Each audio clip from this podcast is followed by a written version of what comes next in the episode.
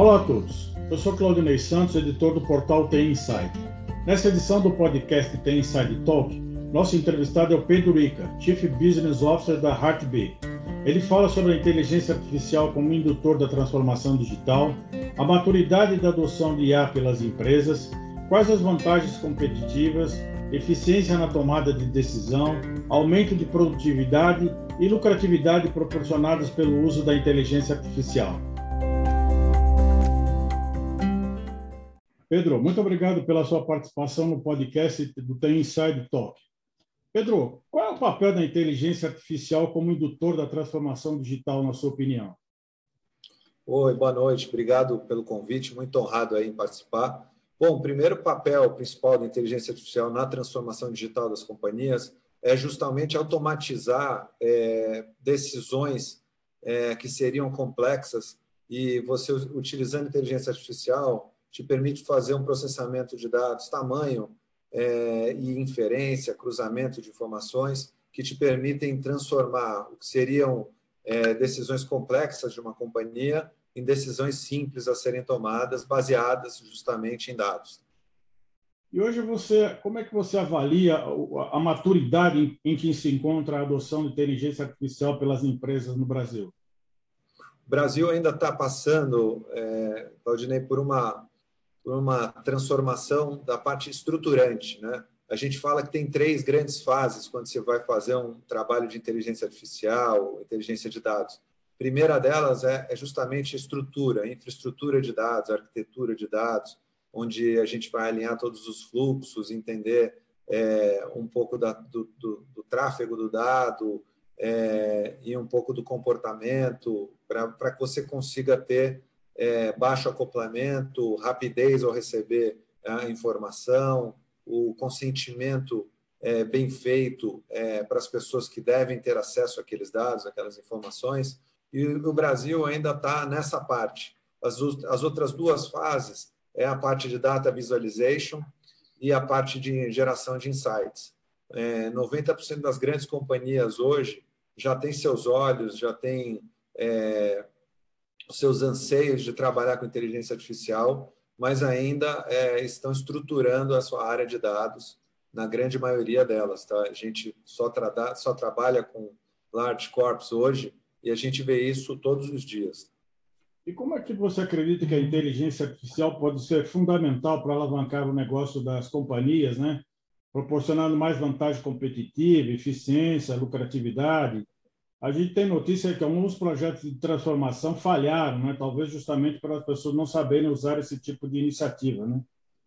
É, eu acho que é o seguinte: a, a, a, forma de falhar é justamente não estruturar bem uma área de dados, tá? antes de começar a, a trabalhar. Querer colocar o carro na frente dos bois, correr atrás de insight sem ter antes feito é, um trabalho de arquitetura bem feito. É, na minha opinião, é, o que ela pode ser fundamental, principalmente é, na parte de eficiência de processos, tá? Então, quando eu falo em eficiência de processo, eu não estou falando simplesmente em automatização de, de fluxos dentro da companhia. Eu estou falando de entregar informação relevante usando dados, porque é, eu comparo, Claudinei, aos balanços de antigamente financeiros, tá? Balanço de antigamente ele tinha pouquíssima informação, né? Se tinha o ativo circulante, passivo circulante, você tinha pouca informação. Com o advento da, das informações financeiras e índices, é, principalmente oriundos é, da utilização de auditorias externas, é, a gente passou a ter EBITDA, a gente passou a ter Kager, é, WAC, uma série de indicações financeiras que nos permitem tomar conclusões, fazer análises mais bem feitas e, assim, é, poder direcionar é, o destino de uma companhia. Eu, de fato, acho, acho não, tenho certeza absoluta que a utilização de inteligência artificial e dados de forma bem feita pode transformar, de fato, o futuro das companhias. A, a transformação digital tem que começar com essa parte de estrutura, que muitos de arquitetura, estrutura, que muitos clientes aí, muitas empresas é, procuram tentar abreviar esse período e daí eu vejo que realmente acaba, acaba falhando nas entregas. Mas é, é muito importante os gestores entenderem que existe um, um, trabalho de pavimentação aí antes de, antes de você ter os caminhos de, de informação bem feitos dentro da companhia.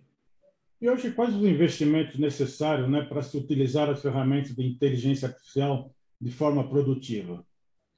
De forma produtiva, a primeira coisa que, é, que se deve ter é, é, um time de dados, tá? E quando eu digo um time de dados, é, é importante você ter um time de dados para trabalhar a parte arquitetural, a parte estrutura, é, criar um cronograma é, onde você consegue ter entregáveis rápidos. Acho muito importante. Companhia que está é, tá pensando em, em fazer a sua transformação digital, criar uma conscientização na cultura da empresa é, do uso de dados, para que as pessoas compreendam é, o quão é importante você preencher bem feito um fluxo de coleta de dados, preencher bem feito, é, dando um exemplo, o quão é importante você preencher bem feito o, os nomes do, do, da pessoa que vai se hospedar no seu hotel, né?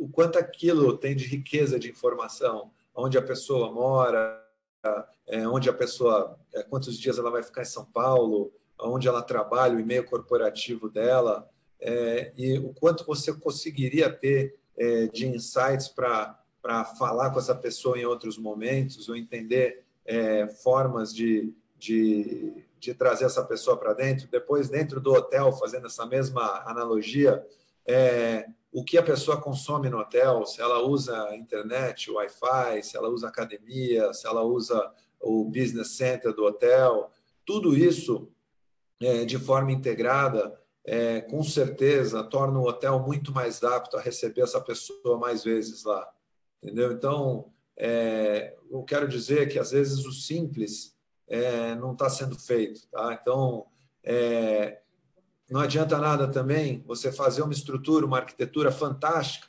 se o pessoal não coletar dado, não fizer uma estrutura de captura de dado bem feita, com opt-in do, do, usuário bem feito, é, em compliance com o LGPD. É, te dando um exemplo, é, eu não vou citar nomes aqui, mas os maiores é, coletadores, aí, coletores de dados é, de usuário que estão usando no dia a dia hoje, na minha opinião, são as farmacêuticas no varejo. Toda vez que você vai na farmácia, alguém te pede o CPF para te dar algum desconto. Eles já viram valor nisso há bastante tempo. E eles te, te imprimem, em alguns casos lá, produtos que você teria mais chance de comprar, que você é mais propenso a comprar, tudo baseado no seu histórico de consumo. Assim, não precisa ser é, nenhuma ciência de foguete para conseguir fazer essa entrega. Hoje o machine learning está intimamente ligado com inteligência artificial, né? Como é que você deve se usar machine learning para gerar informações mais assertivas para a tomada de decisão em inteligência artificial? É, o, o, machine learning é, é uma, uma ferramenta de aprendizado contínuo, tá?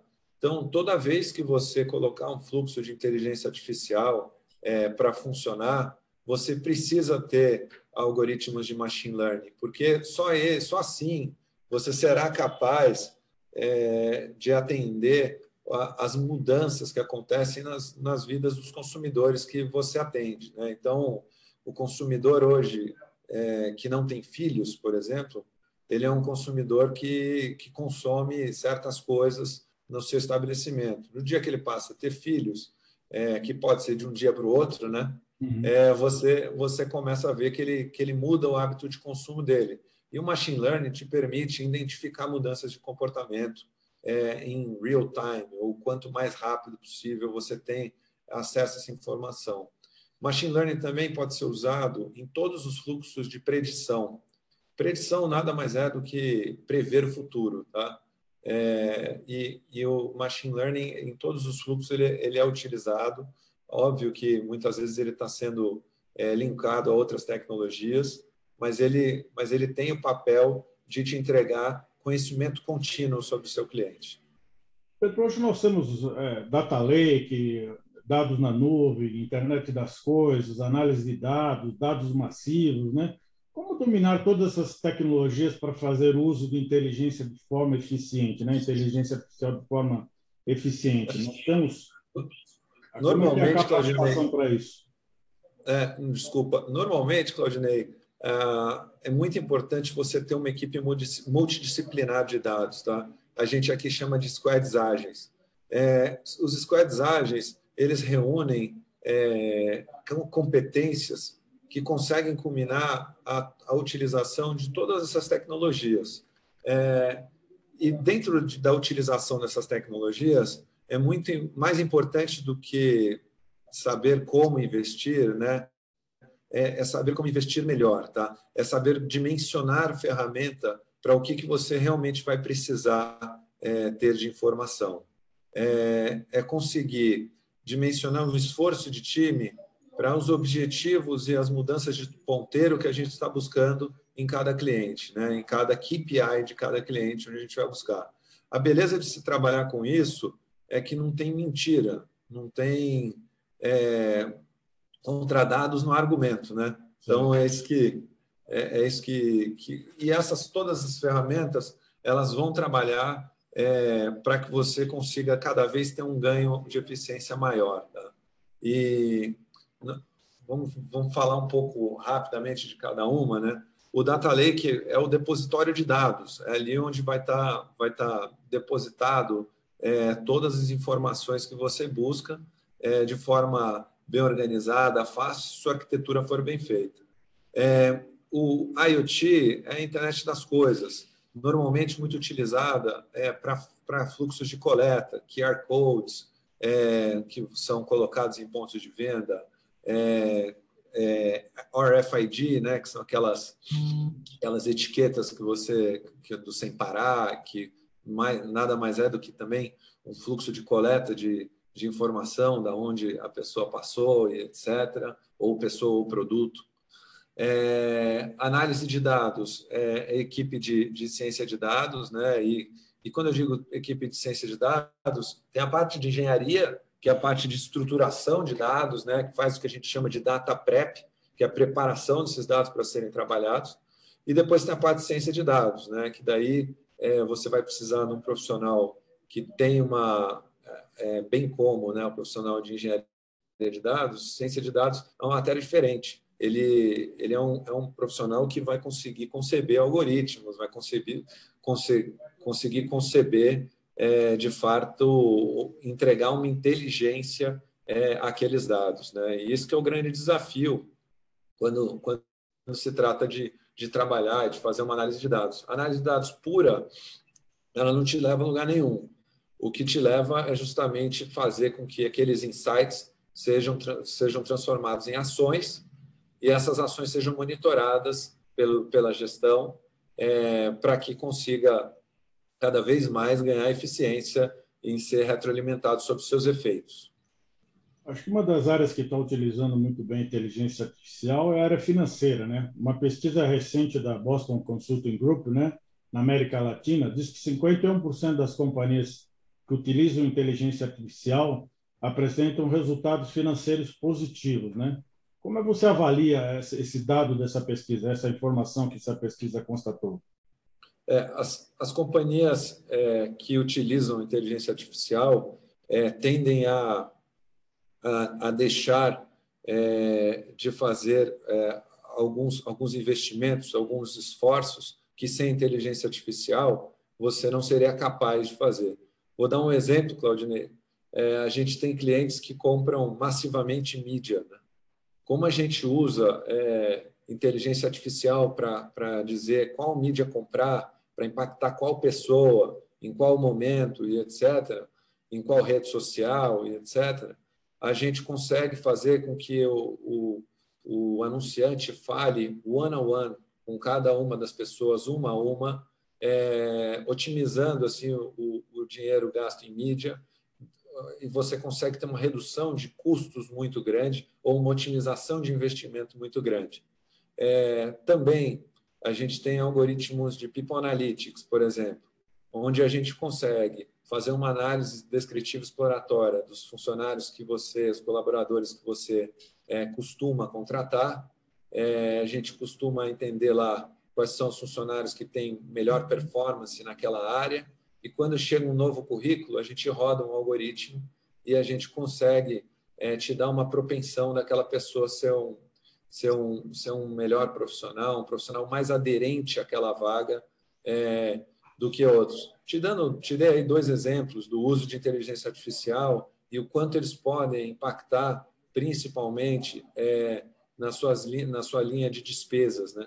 O fato de você não, não, não ter que falar, com, não, ter, não ter que fazer um rito de contratação, entrevistando um número absurdo de profissionais para conseguir contratar, é, você com um algoritmo desse você consegue falar somente com as pessoas que têm mais aderência com a sua com aquela vaga é, e também você acaba otimizando o seu gasto em mídia é, atuando principalmente para falar com as pessoas que realmente você deve falar nos horários que você deve falar usando os mecanismos mais aderentes àquelas pessoas Pedro, o governo está discutindo um projeto de regulamentação da inteligência artificial, né? Haja visto questões de transparência, privacidade, etc. Como é que você avalia essa questão da regulamentação da inteligência artificial, né? Dada vista a importância que ela tem para até para a sociedade, para existe uma existe uma coisa muito temerária dos governos do uso de inteligência artificial, muito porque é, se diz muito que a inteligência artificial vai substituir funcionários, né? vai substituir pessoas, tal. É, de fato, é, eu acho que é, essa é uma forma, um ângulo de, de, de, você de você encarar isso, mas existe um, um outro ângulo, até citado pelo Elon Musk que a, essa semana, que ele fala que a, a automatização, o uso de inteligência artificial é, ele traz, se você for analisar a cadeia como um todo, ele traz mais, mais emprego, né? mas só que, de fato, ele traz diferentes empregos. É, as pessoas, é, a tecnologia tem avançado rápido e as pessoas têm que se adaptar rápido, é, a, cada vez mais rápido. Então, há, há seis, oito meses atrás, os, não, há mais tempo atrás, um, cinco, seis anos atrás, você só tinha duas opções de mobilidade urbana aqui no Brasil. Hoje você tem, ou era ônibus ou era táxi, né? o metrô e tal. É, hoje você tem aplicativos dos mais diversos e você tem menos taxista por conta disso? Não, você tem mais pessoas ainda aderentes à, à mobilidade, só que de forma diferente. Eu acho que o esforço do governo em regularizar a inteligência artificial ou o uso dela, eu acho legítimo, tá?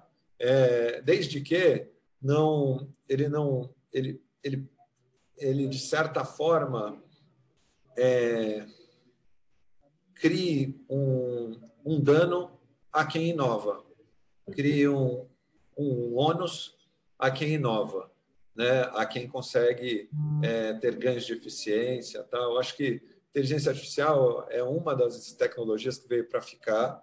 É, e, assim, é muito importante que o governo entenda e faça uso dela. É, eu, eu, sempre dou o exemplo da China, tá? É, apesar, vamos esquecer que lá é comunista, vamos esquecer uma porrada de coisa de, é.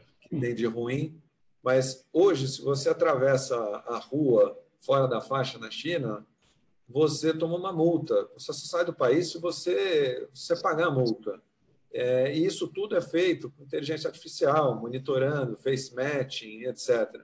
Em compensação, as ruas ficaram mais seguras, os índices de atropelamento caíram, as pessoas, é, os índices de assalto caíram, os índices de violência caíram. Então, eu acho que assim o, governo de, deve e precisa utilizar a inteligência artificial nos, nos fluxos dele. Ele poderia evitar uma série de problemas que a gente tem hoje, utilizando a inteligência artificial. E eu acho que regular a inteligência artificial, o uso da inteligência artificial, eu acho que isso já está intrínseco dentro da LGPD.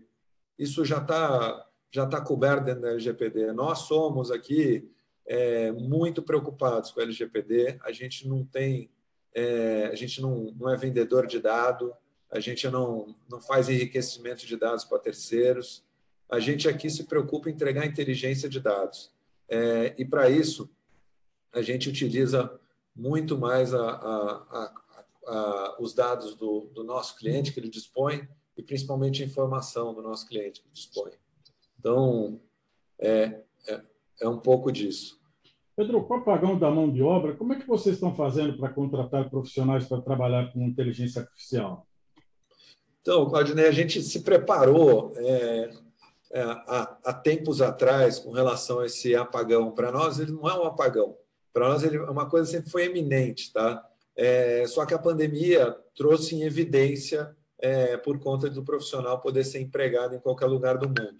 A gente criou uma academia de dados aqui, chamada de Heartbeat Data Academy, onde a gente visa principalmente conseguir entregar é, para os nossos clientes, para os nossos colaboradores, a capacitação contínua.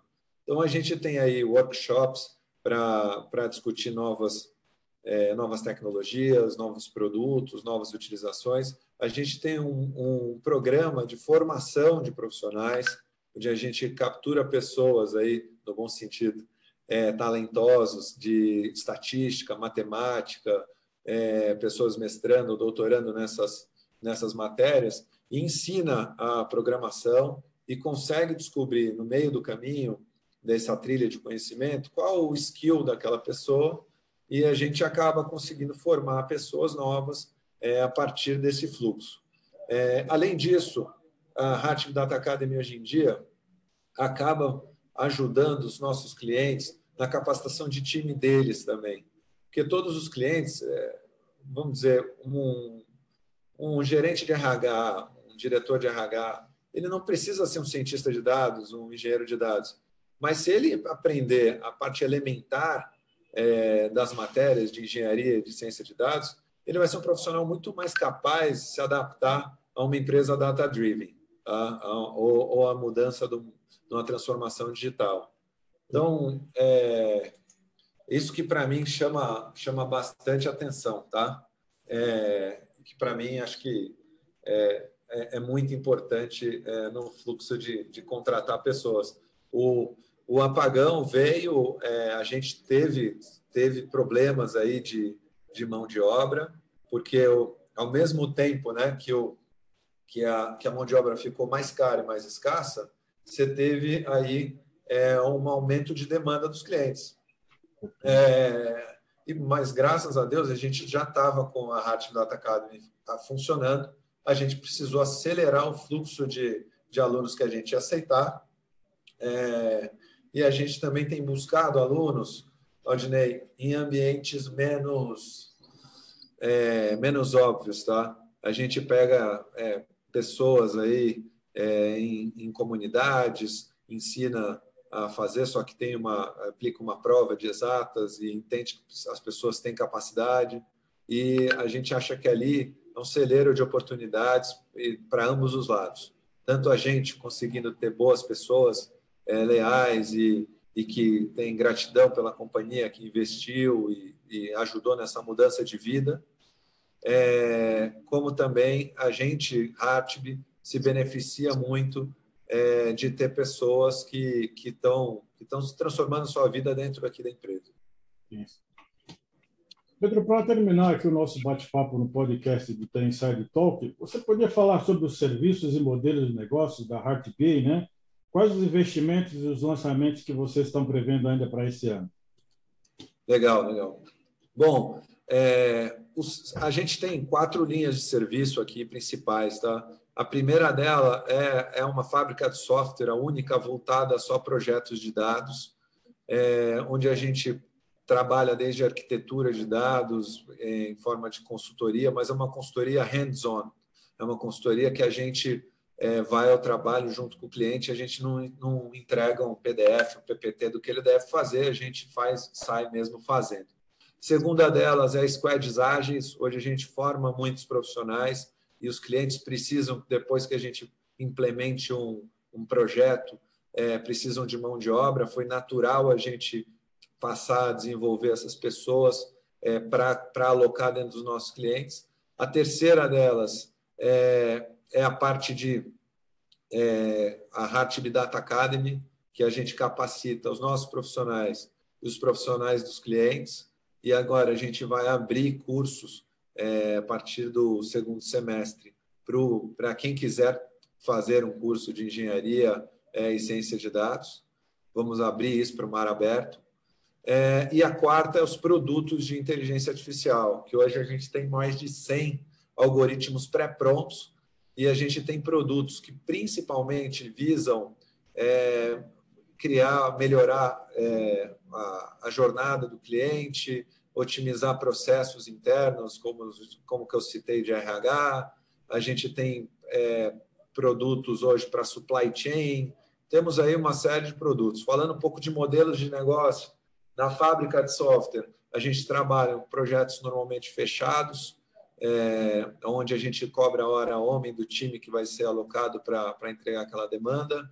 Parte de squads ágeis, a gente, em comum acordo com o cliente, define o time que vai atender ele, é, e o cliente passa a ser o PO, né, o, o Product Owner, aí, Project Owner, desculpa, da, da, da operação, e a gente faz interações com o cliente, com o time, para ver como é que está indo o andamento, e se precisa fazer alguma substituição de pessoas, ou troca, ou aumento, ou incremento de time.